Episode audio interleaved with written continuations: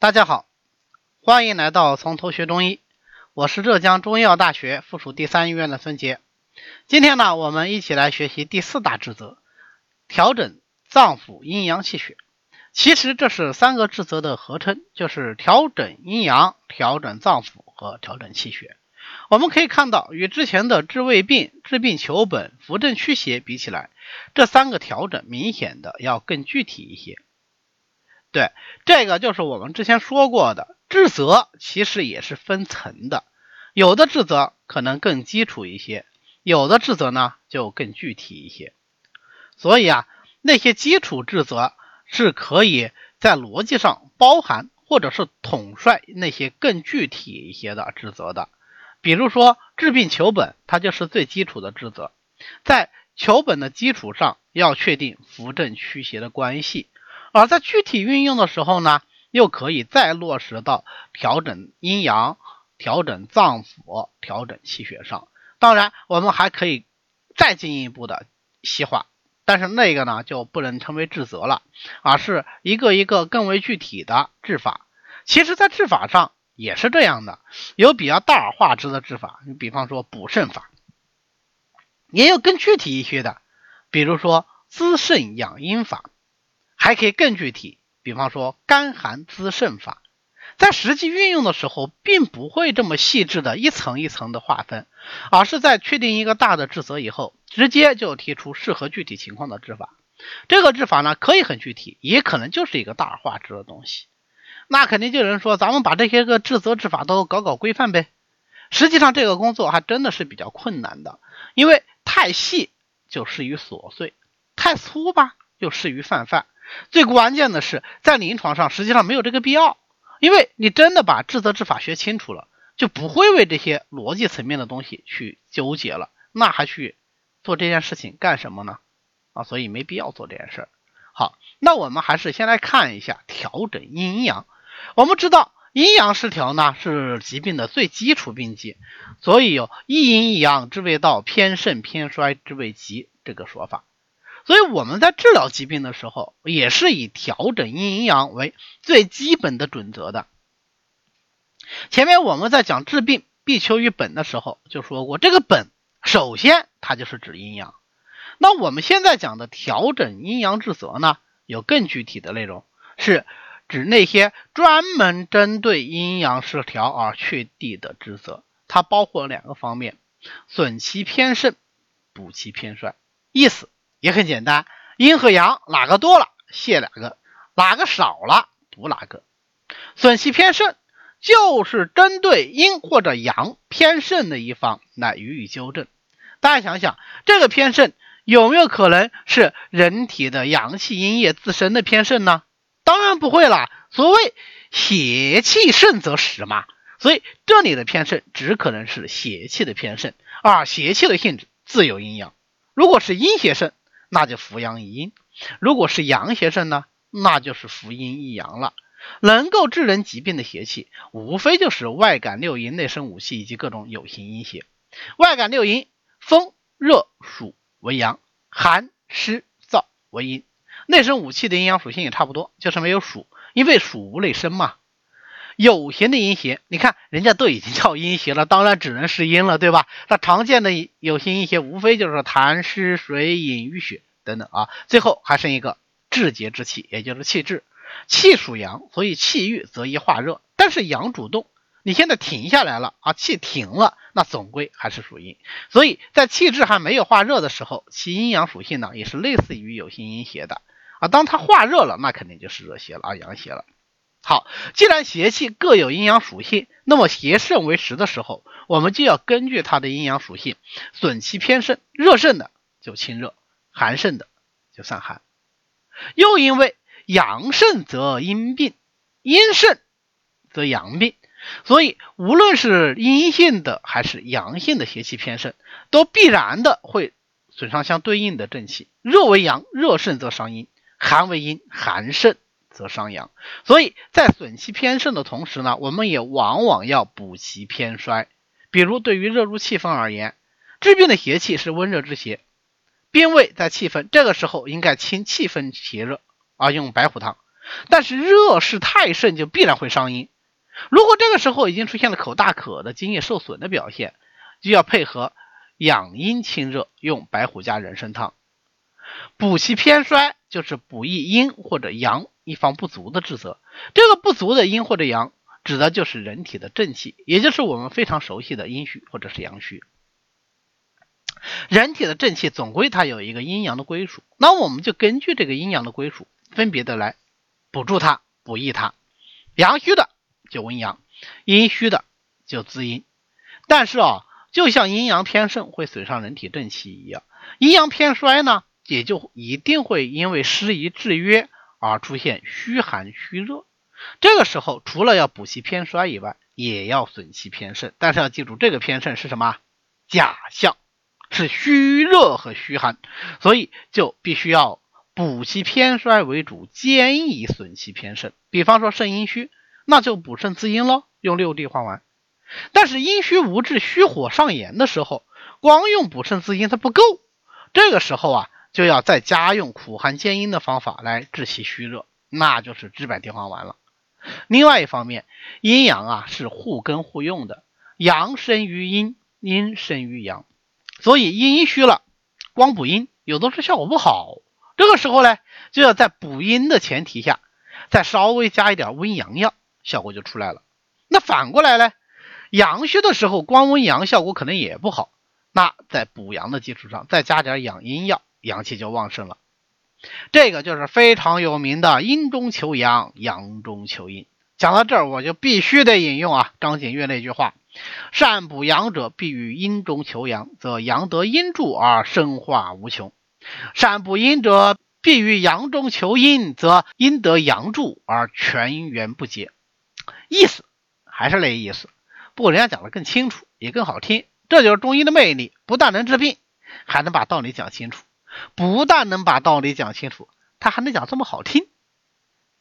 调整阴阳当然是非常重要。但是阴阳总有归属，你这个调整阴阳到底是不分重点的调整一身之阴阳呢，还是调整某个脏腑的阴阳呢？总要有个说法。这个就是我们今天要讲的第二个调整，调整脏腑，或者更具体一点，调整脏腑功能。既然说是调整嘛，那当然可能就分为两个方面，对吧？一个呢，泄气有余，抑制脏腑的功能亢进；另一方面呢？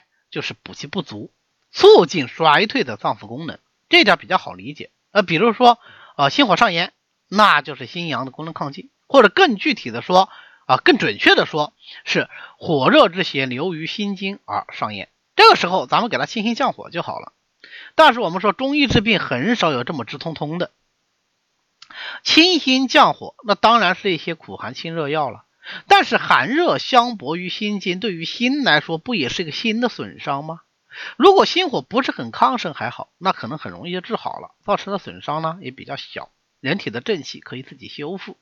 如果心火极盛，与寒热药与寒凉药交争不下嘞，那搞不好心火没清好，心阳倒是先伤了。这个时候就要记得我们曾经说过的啊，要给邪气以出路，往哪出呢？由脏出腑，由腑出表。心与小肠相表里，所以这个时候就可以引热下行，让热邪由小肠而出。这个是一个更常用的清心火的法门。比如说，我们以后在方剂学教材里啊，要讲清脏腑热，第一个方导赤散就是这么一个立法啊，让热邪心经的热邪由小肠而出。这个是单纯。对某一脏功能的调整，五脏六腑之间都是有着密切联系的，所以我们在调整脏腑功能的时候，还要充分的利用这些关系。比方说前面讲的心和小肠，这就是表里关系。五脏的邪气使其从六腑而出，是一种非常常见而且非常好用的思路。还有五脏关系也可以拿来用啊，除了脏腑关系，五脏关系也可以拿来用啊。你比如说肝经的火热之邪亢盛，那我们当然可以清肝，对吧？这是一个很直接的思路。但是也可以实则泻其子，肝木生心火，我采用泻心经热邪的方法来进行补助的治疗啊，效果也是不错的。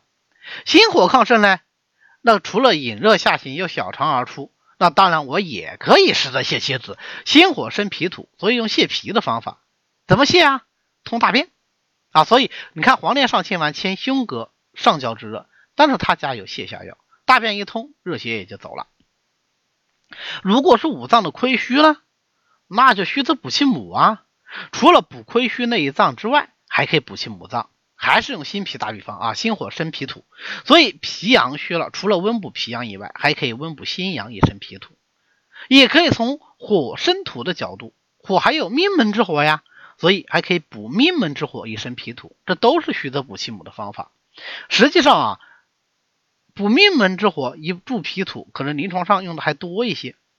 这种利用这种利用脏腑关系来调整脏腑功能的方法非常多。啊，比方说培土生金法啦、滋水涵木法啦等等，其中特别有意思的一个是泻南补北法。我们把泻南补北法搞清楚了，其实啊，其他的一些呃方法就更容易理解了。我们知道啊，肝为五脏之贼，特别容易亢盛为害，特别容易化热化火。那么当肝火亢盛的时候，不仅仅可以克脾，因为肝木本来就可以克脾土，还可以克肺。肺属金，肝属木，本来应该是金克木啊，但是现在木火太盛，它反而克金。这个在五行学说里我们讲过，叫反五，对吧？针对这种特殊的反五情况呢，我们有个专有名词叫木火行金。那大家想一想，对这种木火行金，我们怎么治疗呢？泻肝火，清肺热嘛，对吧？对，这是最直接的思路。代表方就是带合散，用清代清肝、海河壳清肺热。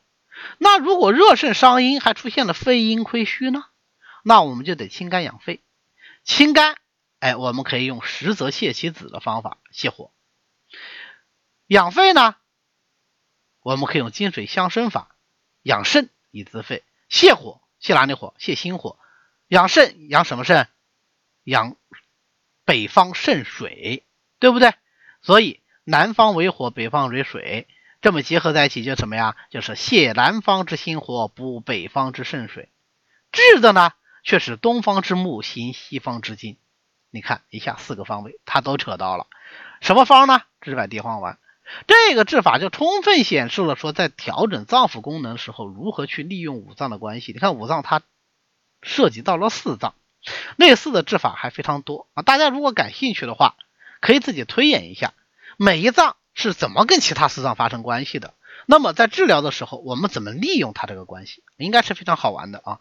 那平时推演熟练了，到用的时候呢，呃，就不用再去动脑筋了啊。对于我们这种懒癌晚期患者特别有用啊。你看，我们现在讲调整脏腑功能，可是，一举例子呢，还是要落实到阴阳气血上。所以下一个职责呢，就是调整气血关系。一方面当然是调整脏腑的气血。另外一方面，我们今天要重点讲的是，也要注意调整气血之间的关系。气和血是人体正气的最主要组成部分，是阴阳在人体的具体体现。所以《内经》里不是说吗？血气者，阴阳之男女也。男女就是指人，人的阴阳最直接的体现就是气血。气血之间存在密切的关系。来，我们复习一下气血什么关系啊？首先，气对于血。气为血之帅，它表现为气能生血、能行血、能摄血。气能生血，所以气虚呢就不能生血了，血也不足了，形成气血两虚的一个状态。那我们就要怎么样？气血两补。有的时候呢，补血太慢，效果不好，还可以先补气，气足则血自生，这个叫做补气以生血。最经典的当归补血汤，名字当归补血汤，但是当归的用量并不大。用量大的是黄芪，重在重用黄芪以补气，稍加当归以养血。气足则血自生，气能行血，所以气停则血停，容易形成气滞血瘀症。有的时候虽然是血瘀症为主，但是光活血可能活不动，这个时候加点行气药，使气行则血行。虽然没有加重活血药的力量，但是活血的效果反而是更好了。或者是血逆而上，表现为吐血、咳血、流血，这个时候可能光止血没用，止不住，要降气，气降了，血自然而然就降了，就不会出血了。这个就是治血不如治气的道理。气还能够摄血，所以气足则血摄。如果气虚不摄呢，就会出血。这个时候啊，我们还要补气以摄血。有的时候明明是一个大出血症，比方说外伤大出血，这个止血当然是要止的，但是可能效果不够好，那么急则补其气，气足则血摄，哎，能够加强它的补血效果，而且气能生血，还能补血虚之不足，这个就是有心之血难以速生，无心之气所当即固的道理。从血对于气的角度上来说呢，血为气之母，血能生气，血能载气，所以大出血的时候。气也会随血而出，这叫气随血脱。这个时候，当然除了要止血，除了要补血以外，还要怎么样？更重要，大补其气啊！就前面我们说的，有心之血难以速生，无心之气所当即固。一般来说，我们用独参汤来大补元气啊。气滞的时候，光行气可能也是不够的啊，可以加用活血通络的药，使血行则气行。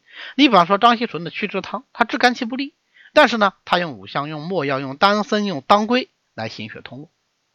正因为气血存在这样的一种密切的关系，所以我们在调整气血的时候，就一定要治气不忘治血，治血不忘治气，充分的利用气血的关系来帮助我们来调整气血，啊，达到治疗目的。充分的考虑到气血关系，以避免说顾此失彼。好的，那么关于调整阴阳脏腑气血，咱们今天呢就讲到这儿，欢迎大家关注我的公众号“孙杰开讲”。和我一起探讨中医问题，当然你也可以直接在音频下方的讨论区留言，和大家一起来分享你的心得。谢谢大家，我们下次再见。